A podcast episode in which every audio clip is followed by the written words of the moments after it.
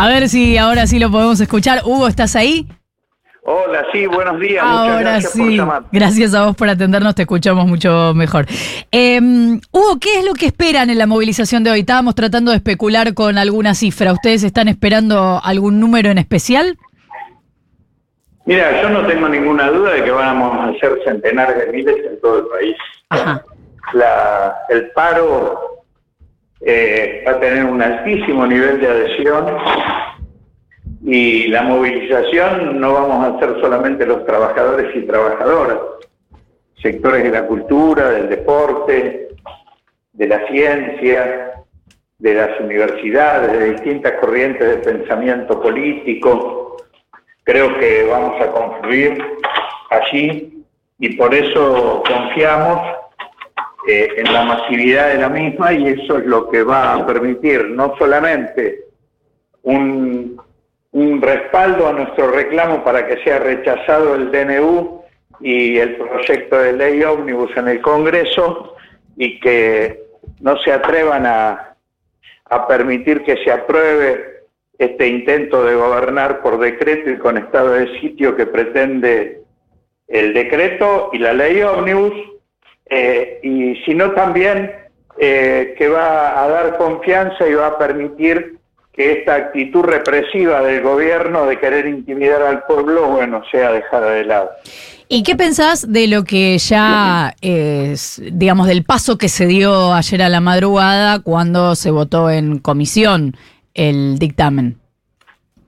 No tengo el texto definitivo que se aprobó, pero creo que las, modificaciones parciales que se venían discutiendo eh, mm, siguen permitiendo esta idea de que el gobierno, de que mi ley pueda gobernar por decreto durante, durante su gobierno. Entonces, eh, y habilita eh, a través de esta emergencia que diversas cuestiones que son sacadas de la discusión de la ley ómnibus ahora, eh, el gobierno pueda volver sobre ellas con los poderes eh, de la emergencia habilitados. Entonces, eh, hay que discutir muy, a fondo, artículo por artículo, creo que esa discusión está abierta eh, y mm, mm, confío en que se van a obtener mayorías para mm, ponerle límites eh, a esos aspectos tan nefastos de la ley, eh,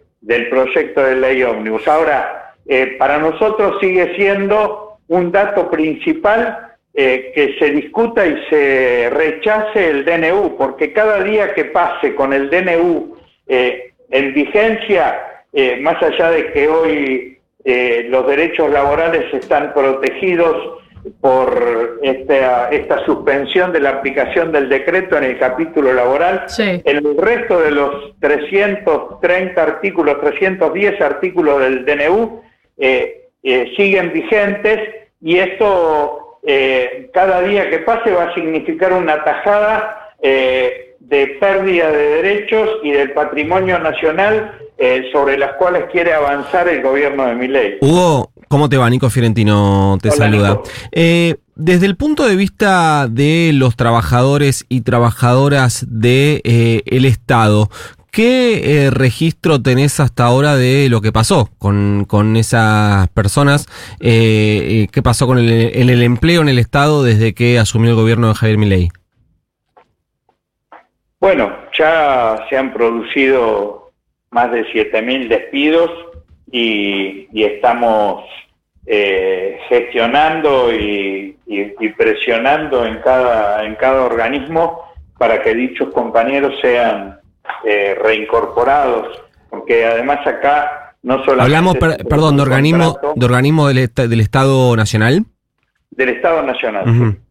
no solamente se cortó el contrato eh, o no se renovó el contrato de quienes eh, habían sido nombrados por contrato en el último año, sino que también se les cortó el contrato a gente que tenía más de 5 o 10 años y además eh, se ha echado gente desconociendo eh, mm, los concursos que se realizaron eh, para posibilitar su pase a planta permanente. Claro. Entonces, eh, mm, se ha avanzado más allá de lo que establece el propio DNU. Así que mm, nuestro, nuestra lucha ahí se está desarrollando. Pero hay otro aspecto ¿Qué es cuál? que, que nos preocupa, que es que con la emergencia fiscal que se le puede otorgar eh, y con la habilitación a que hagan las reformas del Estado que plantearon en el, en el DNU y en la ley Omnibus, eh, se habilita que desaparezcan organismos